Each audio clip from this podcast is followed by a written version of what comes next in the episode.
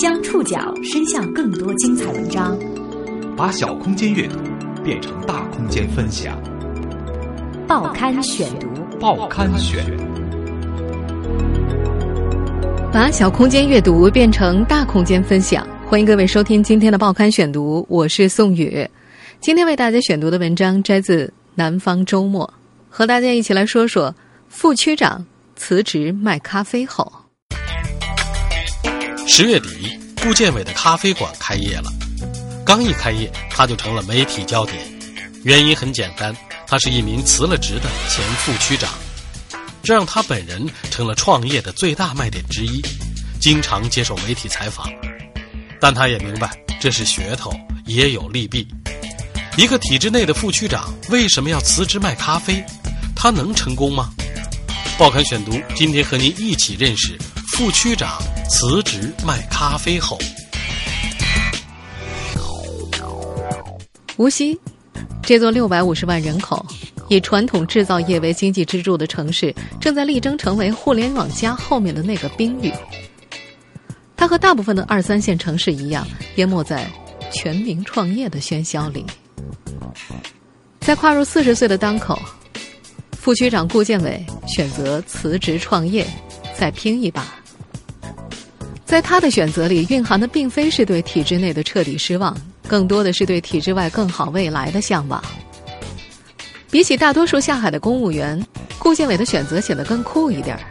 他开了一家三 W 咖啡馆，装修成最时髦的 loft 工业风。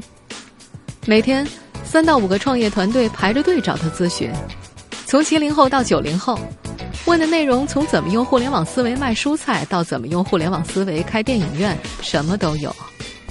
公务员下海潮与万众创新，在一个中年男人的身上巧妙的交汇着。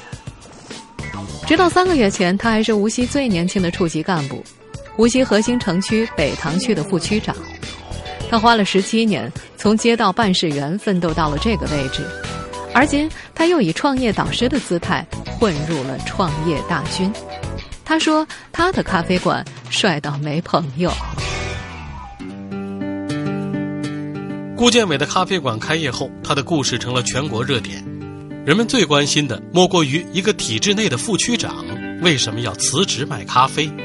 是对体制的失望，亦或是纯粹的个人选择？报刊选读继续播出：副区长辞职卖咖啡后。二零一五年十月二十七号晚上，四个高中同学在聚餐，除了顾建伟。还有一个商人，两个处级干部。这两个处级干部，一个是组织处长，还有一个管招商。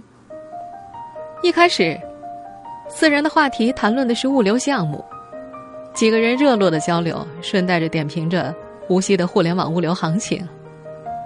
那位组织处长一直在闷头吃菜，直到有人提到了党费，他眼睛突然亮了，放下筷子，挥舞起手臂说：“你们不交党费。”那是你们觉悟不够啊！接下来，饭局成了一堂党章党纪课。四十岁的顾建伟看上去仍然像一个沉闷的中年干部，衬衫、西装、皮鞋，用旧的 Coach 公文包，表情不多，语速平稳。他的谈吐带着些机关气，总是夹杂着人生、时代、世界之类的词，也爱把“大众创业，万众创新”的口号挂在嘴边。他还经常听中央人民广播电台，据说这能给他带来正能量。同学之一说：“他完全没变化。”当年高考的时候，顾建伟是他们镇上考的最好，也是考的最远的。结果，北京大学的高材生毕业之后，却回到无锡当了崇安区的一名街道办事员。当时，同学们的惊讶程度不亚于他的这次辞职。一九九八年，顾建伟从北京大学政治学专业本科毕业。那年，江苏省恢复了选调生机制，从高校大规模选拔优秀青年，充实到基层，中选则可以免去公务员考试。当时，江苏省委组织部到了北大，找了四五十名江苏籍的学生开选拔会，口号是“到基层去，到一线去，到主战场去”，结果，没有一个人报名。作为团校负责人，顾建伟成了最后中选的三个人之一。如今在谈起往事的时候，他说：“如果不到主战场，不会更好的理解这个社会。”二十出头的顾建伟就这样做出了他至今都认为最符合自己人生价值观的决定。当年和他一起回江苏的两个北大毕业生，只有他坚持的最久。如今说起来饶有意味的是，他回到无锡的那一年，后来被视为中国商业互联网真正兴起的一年。在那年，张朝阳推出了搜狐。王志东创建了新浪网，马化腾创办了腾讯，刘强东也在这一年到中关村卖电脑，开始创业。顾建伟则奔向了他的主战场，一个三五十人的街道办事处，除了他，全是四五十岁的原国企员工。作为北大毕业生，他一开始是信心满满的，他认为政府管理是非常落后传统的。年轻人很自信，觉得自己应该可以推进政府治理体系的改变。顾建伟曾经运用自己的专业知识，精心制作了一份关于社区建设的调查问卷。领导跟他说：“不错。”可是他很快意识到，这其实用不着。现实的社会是，领导怎么说，他就怎么干。十七年宦海浮沉，顾建伟干过旅游，搞过拆迁。二零一二年到北塘区之后，分管招商引资、企业服务和投融资，期间也经历了几次官场地震。他只是淡淡的说：“哎，官场就是这样。”他的这一路，饭局上的另外一位处长是个全程见证者。他说：“那也是一部血泪史。到了他们这个年纪，要做到这个职位真不容易。直白一点，可以说是光宗耀祖了。”在听说顾建伟辞职的时候，这位处长很是惊讶，甚至有些羡慕。尽管他自己也知道前路迢迢，领导岗位有限，公务员的形象又时常被社会妖魔化，也让他有些委屈。可是真的要放弃，还是舍不得的，要下很大很大的决心。但是，公务员下海早就不是什么新鲜事儿了。二零一四年，全国公务员报考人数比前一年下降了三十六万，二零一五年又下降了十万。今年以来，关于中国官员跳槽的消息更是不绝于耳。稍早前，浦东新区原副区长丁磊辞去公职，加盟乐视汽车；广州公安局人事处原处长陈伟加盟格力股份有限公司任副总裁。智联招聘二零一五年春季人才流动分析报告显示，从二零一五年春节后开始，公务员跳槽率同比增长了百分之三十四。最热门的转型方向是房地产、金融和互联网。在犹豫了几年之后，顾建伟说服了家人，于二零一五年年初递交了辞呈。在辞职信里，他写道：“作为一个已经不再年轻的公务员，他希望和年轻人站在一起。”后来在接受上海一家媒体采访的时候，他把这形容为“四十不惑，想换个活法，重新开始”。辞职事件为顾建伟带来了关注。自从他的咖啡馆开张，他就频繁接受媒体采访。他不否认这是他的卖点，在给前来求教的创业者传授经验时，他也强调卖点。这个从体制内走出来的中年男人，俨然已经成为了创业导师。报刊选读继续播出：副区长辞职卖咖啡后，顾建伟的咖啡馆有五百平方米的空间。有一对一的桌椅，有长条桌，有大圆桌，可以喝咖啡，也可以开会洽谈，也可以展示产品或者创意。从整个设置来看，这就是一家典型的在北上广早就已经遍地开花的创业咖啡馆。在顾建伟看来，自己的工作内容并没有根本性的变化。他说自己以前分管招商引资、企业服务、投融资等，现在出来做还是招商引资、投融资，为创业者提供创业服务。他对自己的定位就是服务供应商。他说话很直接坦率，但不喜欢废话太多，自称有社交恐惧症。不过他也说自己的这种社交恐惧症与众不同，会对低效的沟通不礼貌，进而会对自己的不礼貌行为感到恐惧。他应付不了寒暄，他希望讲的每句话都是有表达的、有意义的，否则就是浪费生命。十月二十九号晚上。刚开业九天的咖啡馆里有个创业沙龙，每个年轻的创业者分享完自己的项目，顾建伟走上台都会开口先捧场，说上两句话。他干得比我出色，如果我来做这个产品，肯定会歪掉的。当天晚上到场的所有创业者、企业家加起来不到三十个，摆好的椅子都没坐满，但是顾建伟仍然全情投入，讲的自己都激动起来了。他说：“我太老了，比不了年轻人，在年轻人面前，我们投降就可以了，所以我没有重新选择一个项目来创业。我想算了吧，索性服务于创业吧。”作为一个体制内的副区长，辞职事件为他带来了关注度。自从他的三 W 咖啡开张，他就频繁接受媒体采访。他还特意观察了各个媒体如何转载有关他的报道，如何起标题的规律。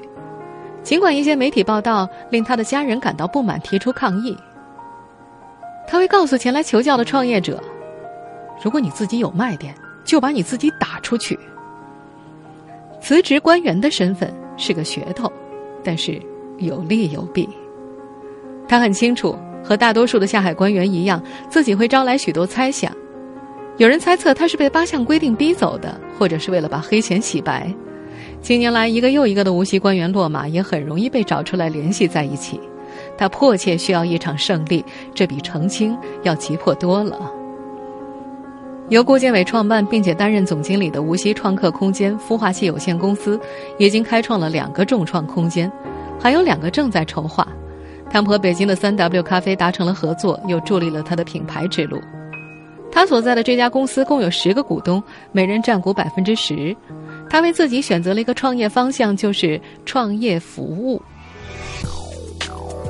众创空间是二零一五年一月国务院总理李克强提出的新概念。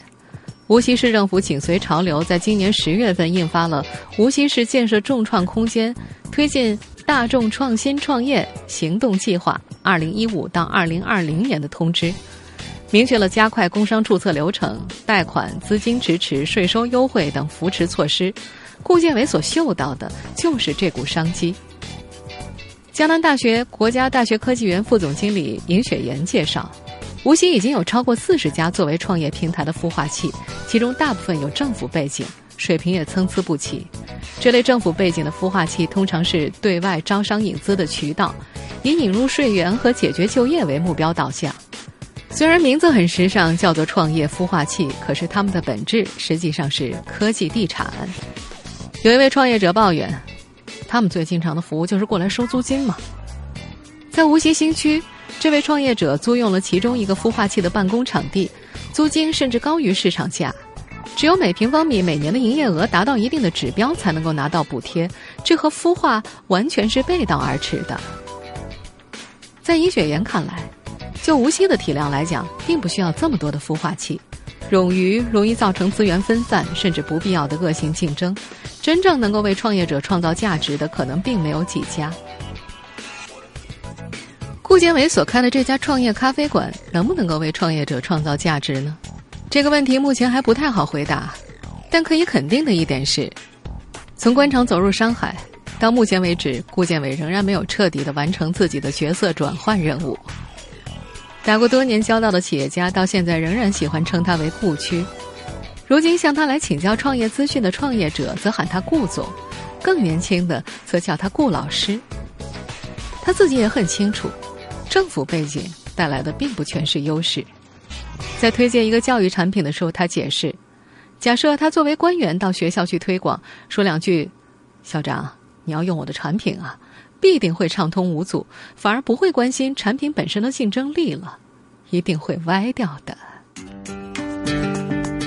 辞职创业后的顾建伟有着不小的野心，打算将自己的孵化器的运营服务打包成产品，卖给全国的孵化器。也打算做股权众筹平台，还要做私募基金。但是这些在北京的创业咖啡馆里，每天都能让人耳朵听出茧子的创意，在无锡却显得有些水土不服，甚至难以理解。报刊选读继续播出：副区长辞职卖咖啡后，在十月三十一号召开的最近一次公司董事会上。顾建伟向自己的股东们宣讲，目前公司的收支基本平衡，未来用服务挣钱有多种方式，能否成功仍然需要时间检验。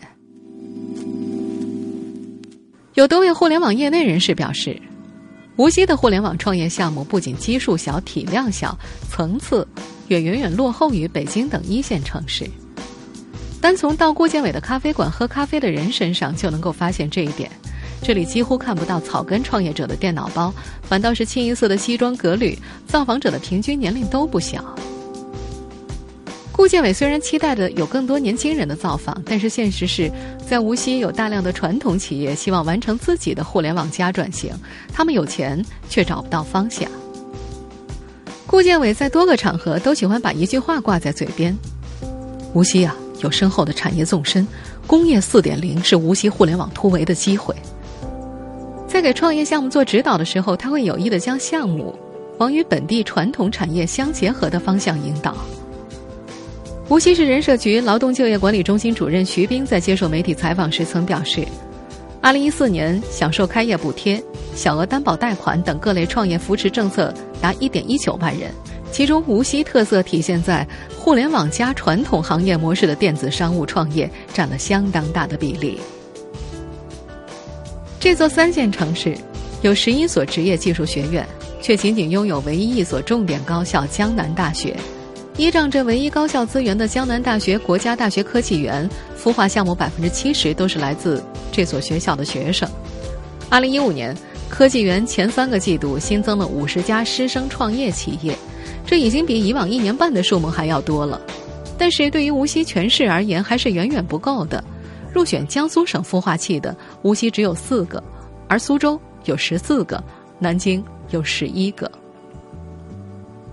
刘飞正是在顾建飞的指引之下，放弃了原有的一个智慧旅游创意，而转而专注智能设备云服务，也就是为无锡的大批传统企业提供远程设备监控，以降低维护成本。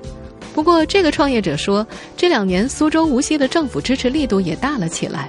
如果让他再选的话，不一定会是无锡了。无锡当地一家杂志的女主编黄倩是上世纪九十年代从苏州到这儿来的。当时的无锡到处都在拆房子，一副热火朝天的景象，永远把苏州甩在后面。不过，在他看来，这些年的政坛动荡对于无锡经济的挫伤很是深刻。刚从江南大学工业设计学院毕业的姚浩，已经是第二次创业。现在的项目是一个名叫“十八创”的创业社群和培训平台，但是他已经不想在无锡待了。几个月前，相差十八岁的两个人刚刚相识，顾建伟十分看好姚浩。姚浩却有自己的打算。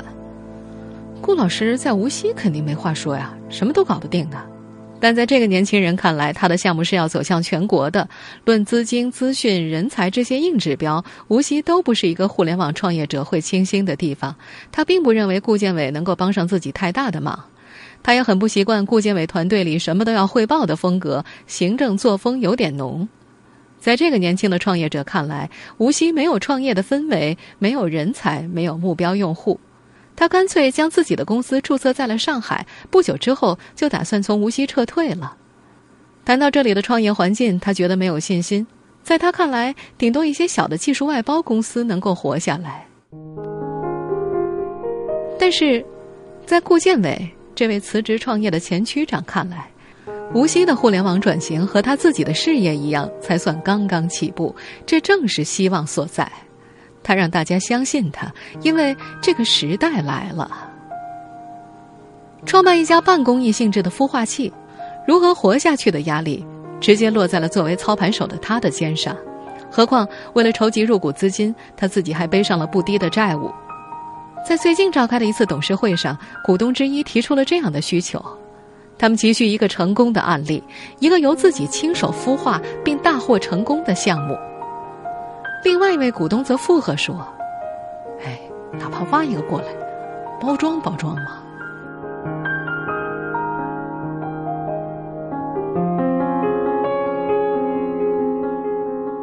听众朋友，以上您收听的是《报刊选读》，副区长辞职卖咖啡后，我是宋宇。感谢各位的收听，今天节目内容摘自《南方周末》。收听节目复播，您可以关注“报刊选读”的公众微信号，我们的微信号码是“报刊选读”拼音全拼。参与“报刊选读”微信互动，依然有机会获得由康贝佳口腔医院所提供的价值三百五十一元的免费减压券。下次节目时间再见。